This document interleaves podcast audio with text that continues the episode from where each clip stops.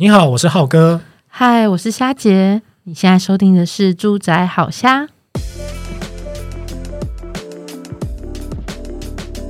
哎，最近啊，我们其实呃聊到关于那个是不是买房进场的时间点啊，我好多人啊都觉得说这题很有感觉，因为他们终于知道说什么叫做买卖移转栋数，然后什么叫做法拍数的销售数量这样子。嗯，然后他们接着就问我们说，哎，可是我们才刚开始决定要买房，那到底有哪几个观念是很重要的啊？嗯，所以今天其实我们准备了十个题目嘛，来跟大家就是讲说，当你其实呃。因为现在现在房市刚好就是一个呃进场的算是算停涨的好时机点呐、啊，所以有一些新手的资讯呢，我觉得可以先把大家买房的资讯先建立起来，这样子。嗯，我们会把这十题叫做是一个观念上的，嗯、就是起心动念的一些厘清哦。好，那我就先来问一下霞姐，嗯，就是呃大家都说啊，那个房价啊，自身房价是有它的成本考量，那可以帮我们讲一下说，呃，到底怎么样去评估说呃买房的时间进场的点呢？嗯、呃，首先，其实我觉得进场的时间点并不是房市走向时间点，而是你自己准备好了没有啊？是。对，那你投机款准备好了没有？那就是你已经准备好要背房贷了吗？你自己的心脏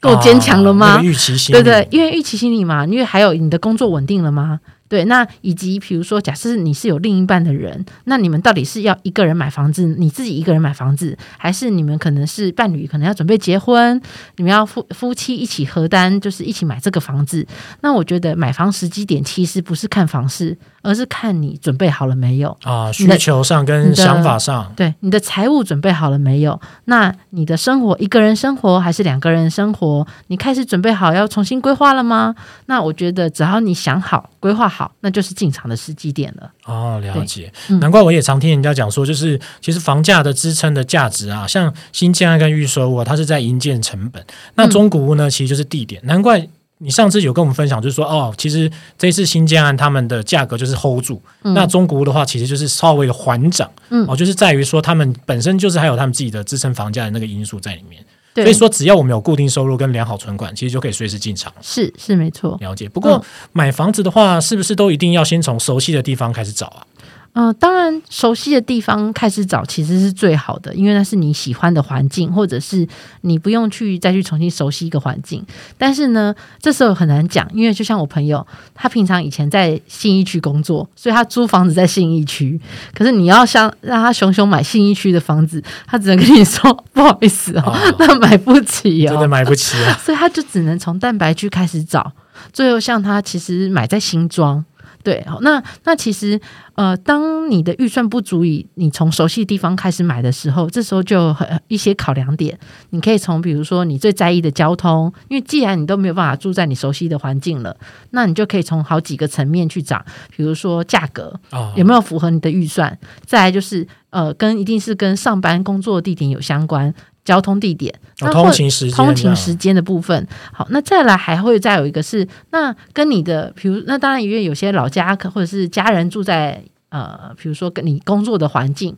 我们今天不只是讲双北啦，哈，你今天不论你是在高雄，我想哪哪里，爸妈或者是公婆公婆家啦，然后老婆的娘家在哪里，一定都会有亲人住在哪里的问题，是不是要离亲人住居住一点近一点，就近好照顾？好，那你的顺序点是什么？那你肯定要先排出来，再用这样子的，等于算是呃，比如说工作生活圈、亲人生活圈的这个周边来开始找房子。那我觉得也是一种考量点。哦，了解。所以其实，变成说你找房子的话，当然熟悉的地方当然是最好。嗯。但是如果说真的没办法，因为价格上，或者是它本身生活机能就好，嗯、没办法在价格上拿到一个好的呃机会的话，就是还是得试着去看别的区域这样子。对。了解，不过我们最常见也是有遇到一个问题是，呃，我们一开始都是租房子嘛，可能因为工作或者是求学的关系，嗯、那开始转变要准备买房的时候，那个最大差一点会是在哪里啊？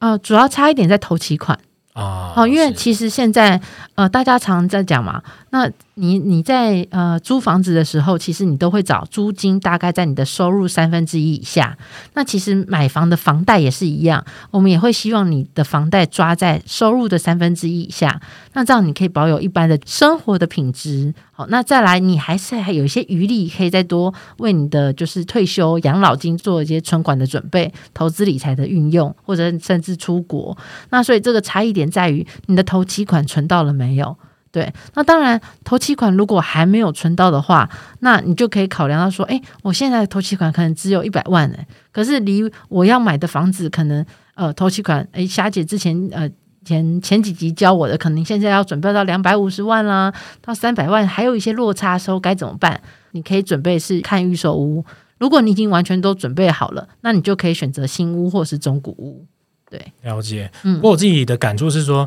呃，因为租房子毕竟是住客嘛，所以，呃，你只要担心交通跟生活技能是不是方便就好。然后出状况，房子有状况就找房东。嗯，对。那你买房子就不太一样，因为房子买了房子之后，你那房子是你自己的嘛，你是自己的主人，所以可能以呃以前遇到的，譬如说房子出状况要修缮啦，嗯，甚至包括可能你要担心说房子会不会跌价啦，那你的邻居好或不好，那个好像也都是买房之后才知道的一些事情，这样子。这这。这个些之后啊，我们可能会陆续会有一些，比如说教你怎么看房子，从里看到外，从外看到里内。好，那这些不同的 mega 就会就就会分级可以听起来，那你就可以知道说，哦，原来我开始想好了，我的有有存款了，或者是我已经知道说，我要是要买预售屋啦，还是买中古屋，我的理财健检已经检查过一遍了。那接下来就会开始之后，我们会逐一来做教学，跟大家说如何开始着手开始买房。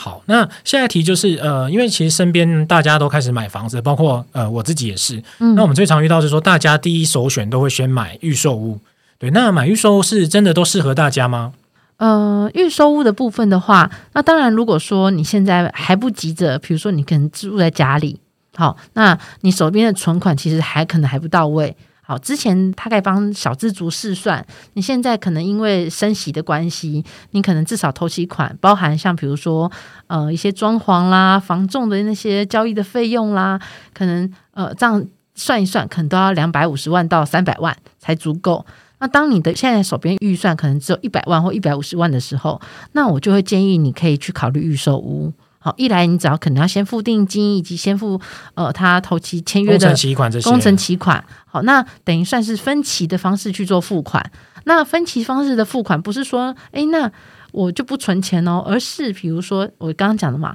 比如说像前段的工程期款，假设只要一百万，那你现在如果手边有五十万的时候，你就可以再将这个五十万拿去做其他的投资理财，把小钱变大钱，然后之后再拿去做后续的工程期款的尾款来做付款。对，那当然，当然最后还是还是会有到银行，就是等于是交屋的时候会有银行贷款的部分。对，那不过就是这段的时候，其实可以就会有一些，因为现在交屋期拉长了啦，啊，对啊，缺工缺料啊。以前你可能这个这个准备期间可能只有两三年，现在我常听到那一签就是五年，所以时间拉长了一点点。其实你换个角度想，你再把小钱变大钱的这个准备期间也变长了。所以就方便你来做存钱啦，或者说其他投资理财的部分的准备。对，嗯，不过相对于预售屋啊，有些人是反过来是他觉得生活技能更重要，然后上方便上班这样子，嗯、那他就选择市中心的老屋。那常常有一个说法啦，就是说买老屋等都更，其实等到的话就赚到，但真的是有这个机会吗？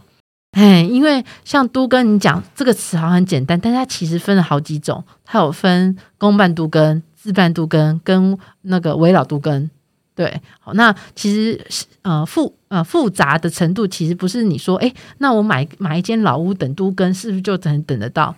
不过不管是新屋旧屋，我们都会建议在说，嗯、呃，其实如果你是自住的话，应该都没什么问题吧？其实如果呃房子因为老旧，还是会有一些管线线路的问题啦，所以如果说不是等都更的状态下，我都还是会建议，嗯、呃，如果以价格啊，什么首选？如果真是要买中古屋的话，我都会建议还是选二十，至少就是二十年限不要太久的，不要太久，四五十年这个就要稍微停停一下。嘿嘿，那就是看预算。那当然最越房大房屋当然是越年越年轻越好啊。但是如果预算没有那么多的时候，其实大概屋龄在二十年我我就觉得我就觉得不错了，还行这样，还行啊。三十年的话，那就勉强了。你可能还是要检，稍微在住进去的时候，可能要做验屋，去把相关检验还是要做到。嗯、那如果诶整个验屋起来起，或者是前屋主保养的很好，那我觉得三十年的房子也是可以考虑的。嗯，对。好，那接下来的问题啊也很有趣哦。他们就问说。哎，我已经开始找房子了，我已经没有前面那些一些什么老屋选择啊、新屋的问题这样子。那为什么他有一个改名思，就是我常常找不到好房子，然后每次房仲给我的那个物件，反而是我自己网络上找的还好呢？嗯、呃，物件都这样，就呃，应该是说，嗯，通常房仲是这样的，他当他签到一件好。就是好的物件或是价格漂亮物件的时候，他其实都会先问他手边的客，就是他还在找房子的客人，他会先问一轮，对，然后问了问完一轮之后，确定说，诶，可能都好像没有符合需求，那他才会刊登上网，对，所以其实。呃，当你在找房子的时候，不论是上网找屋，或者是持续保持跟你的房东做联系，那我觉得都是需要的，因为真的他们会得到第一手资讯呐。所以你常跟跟他联系，他就觉得说，诶，你跟我保持联系啊。所以当我今天签到一笔新的房屋进来的时候，我可能就会先问你，因为你会你会被他列为是积极在找屋的那个买家，然后他就会先通知你。是，所以其实是呃，房仲的话，包括呃不动产品牌，它也是我们一个找房的来源嘛。对对，就是呃，那既然知道它是一个我们可以获取房源的一个来源的话，那怎么样跟房仲保持好关系啊？啊、呃，其实房仲是这样，因为房仲手上都有非常多的买家，他啊、呃，那之前我们有常我有访问过房仲，他们都会把买家分为 A、B、C。那那为什么分 A、B、C 呢？就是大家因为大家找屋的频度都不一样，他们也真的也怕吵到客人，所以呢，常常密切保持联系，或者是随时有待看屋的，就是需求度比较高的，他们都会把它列为 A 级的买家。所以你。啊，当然那些比如说呢，呃，他会给你讯息啦，啊，你可能又没有回应啊，或者是你也不把需求告诉他，让他帮你找到适合你的房子的人，他可能就会把你列入 B 级跟 C 级哦、嗯。所以其实如果你想要得到第一手的好屋的时候，你就要随时跟你的房仲保持联系，甚至主动把你的需求告诉他，你就被你就会被他列为是 A 级的买家，他就会也会主动把他第一手先签到的房子啦，或者是找到你适合的。的房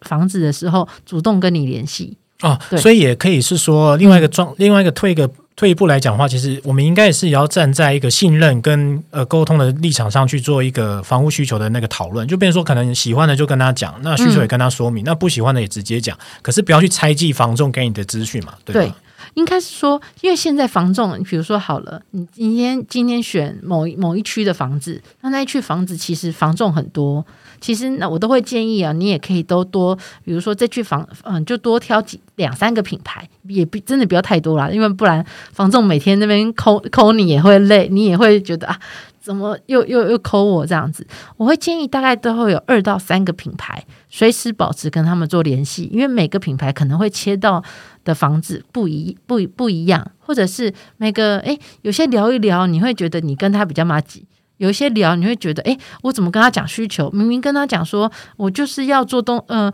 做东朝西呀、或者是你想要什么样的方位，但是他每次给我的怎么都不一样。好，那会有那个人的缘分的关系哦。所以你第一时间你可能会建议，我会建建议大家先去认识三个房仲哦，是。然后从三个房仲当中呢，各据都去看带看大概两三个房子。去找出你跟哪个房仲聊得比较合来，或者是他推荐给你的房子比较适合你，对，那你就可以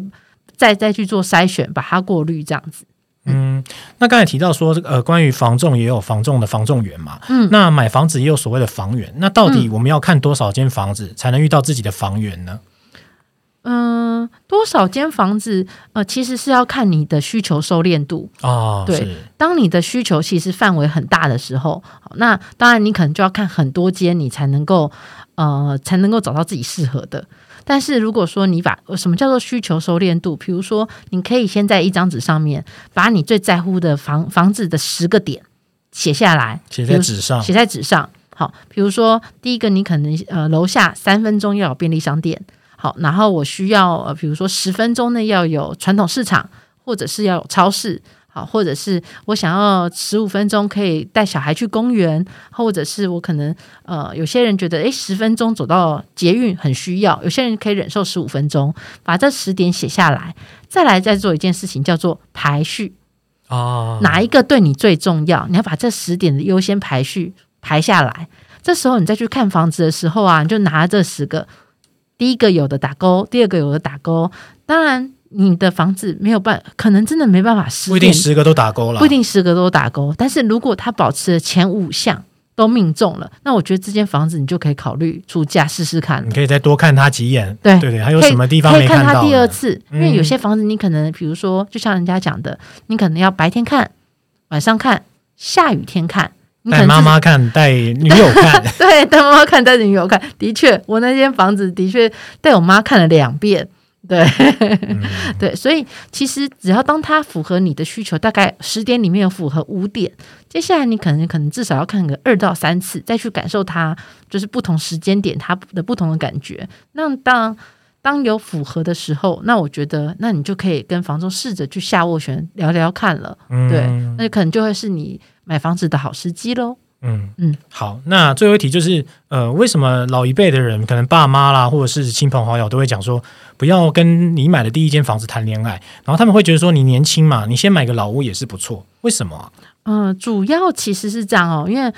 以以前的买大家买房子的迷失叫做，哦，我买一生只住一栋，是吧？一一生只买这一间，哦、我就跟对，就跟他白头偕老了。嗯、但是其实现在因为大家的预算考量。好，那或者是呃，就是呃，等着现在房价越来越贵了，所以呢，我会都会建议说，你不要呃把第一间房子当做是要住一辈子的房子，而是它就是你现在过渡期的呃，你比如说这六年的，你用六年、十年来当做一个考量。这六年、十年的生活，呃，你大概比如说，可能像现在可能是呃单身，比如我朋友现在这六到十年，可能大大致上可能是单身，因为他还没有找到另一半，所以他就会先从比如说呃，就是呃比较小的，比如套房开始买起。那当然他就会想说，那我的人生在这五五到十年可能会找到另一半啊。那这时候他可能就会考虑说，好，那那在接下来的第二间房子，可能就要规划，可能是小家庭住的。或甚至三房两厅，未来帮小孩有规划的，他就可以卖掉这个小的房子。那这小的房子卖掉，就可以变成是他下一间房子的头期款，甚至连装潢款都有了。对，哦，就是一个以房换房的概念，以房换以小屋换大屋，小以小换大。对，那有另一半，到时候就可以有两份收入一起支撑房。支撑这个房贷的部分，那其实就也就也是算轻松，也不是说一个人要哇瞬间要背一个更大房子的房贷，我可能会背不起，怎么办？嗯，对啊，当然也不要妄自菲薄啦。大家随着年资、工作年龄的成长，薪资也可能会成长啊，所以以前可能负担不起的，之后可能就会负担得起了。对，嗯，这句话也是蛮实在，嗯、因为像我自己去观察我自己的人生经验啊，包括可能爸妈这边。嗯好像其实大家普遍来说，一个人住一栋房子大概是十五到二十年左右。嗯，对，所以如果用这样的 range 去抓一个呃居住的一个买房需求的话，其实不一定老房子就一定不好。嗯，那可能新房子也会有它可能生活技能的一些问题，所以其实还是可以依照你自己的呃人生规划，慢慢的去把房子这件事情去做呃通盘的一些财务上的使用，这样子。嗯。对，好，那以上呢这几点的问题呢，就是有各个不同的面向，可能包括已经在找房子的，可能还没开始找房子的，那我们都做了一个初步的一些介绍。那如果想听其他的一些项目或一些专题的话呢，也不用了回去前几集，然后听听看我们一些分享哦。嗯，祝福大家都买到好房子喽！那我们下次聊，拜拜，拜拜。如果你喜欢今天的内容呢，别忘了到 Facebook 搜寻“住宅好虾”，让我们陪你虾天虾地虾聊房事相关大小事。